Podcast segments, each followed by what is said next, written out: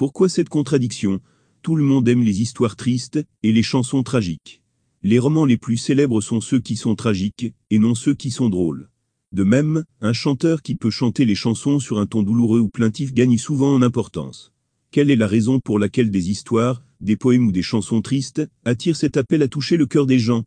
La raison en est que chaque personne vit généralement dans la psyché de la non-réalisation des désirs et d'un sentiment de privation. Dans de telles circonstances, le bonheur semble irréel, tandis que la misère semble réelle. Des études révèlent que l'homme est un animal en quête de plaisir. Dans ce vaste univers, l'homme est une créature exceptionnelle, dans tous les sens du terme. Il semble que lui seul a la capacité de ressentir du plaisir. Un cadeau unique à l'homme, attribué par son créateur est sa capacité à ressentir une grande variété d'émotions, et à en profiter. Penser, entendre, parler, et voir, et ainsi de suite, sont tous des délices pour l'homme. De plus, manger, boire, sentir, toucher sont autant de plaisirs, dont l'homme peut profiter. Mais il y a là une étrange contradiction. L'homme a un immense désir de plaisir, présent en lui, mais le vivre pleinement dans ce monde ne lui est pas possible. L'homme accumule la richesse, atteint le statut, le pouvoir et la splendeur, se construit une maison somptueuse, et se vautre dans le luxe. Mais quand il en a fini avec tout cela, il se rend compte qu'entre lui et sa jouissance, il reste une barrière définie. Il ne peut se satisfaire d'aucun luxe ou confort matériel. Tous les objets de luxe ne lui procurent pas une paix et un bonheur authentique. Les objets de jouissance des désirs de l'homme sont illimités. Mais l'homme a une capacité limitée à en profiter. C'est cette incapacité de l'homme qui surgit entre lui et son objet de jouissance. Même après avoir tout accompli, il continue de vivre avec un sentiment aigu de privation. La faiblesse physique de l'homme, le processus de vieillissement, la maladie, les calamités, et, finalement, la mort, continue de réfuter ses désirs. Après avoir acquis les objets de son désir, il perd la capacité d'en jouir.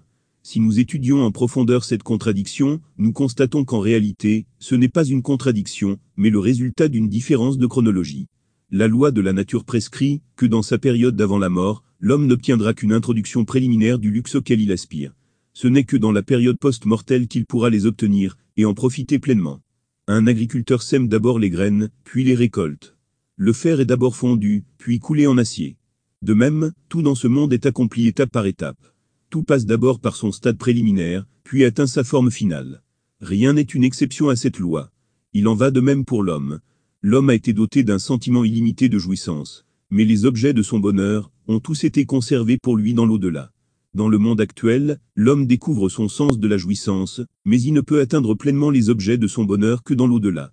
Selon le plan de création de Dieu, l'homme peut voir dans ce monde un prototype de toutes les joies et luxes possibles. De cette manière, Dieu transmet à l'homme que s'il veut profiter de toutes ces joies éternellement et complètement, il doit se qualifier pour cela. Quelle est cette qualification? En un mot, c'est faire de soi une âme purifiée.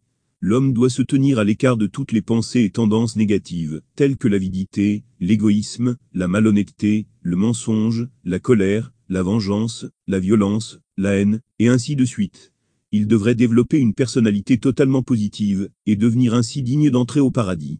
La vie de l'homme est divisée en deux phases, la période avant la mort et la période après la mort.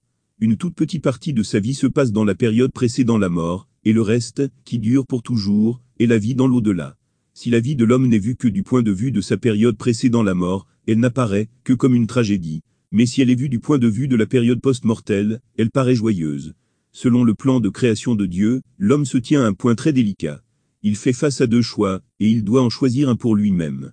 Il peut profiter des opportunités qui lui sont offertes, et avoir droit au bonheur éternel, dans la vie de l'au-delà, ou il peut mener sa vie actuelle dans l'ignorance, et, par conséquent, se donner droit à une vie de privation éternelle.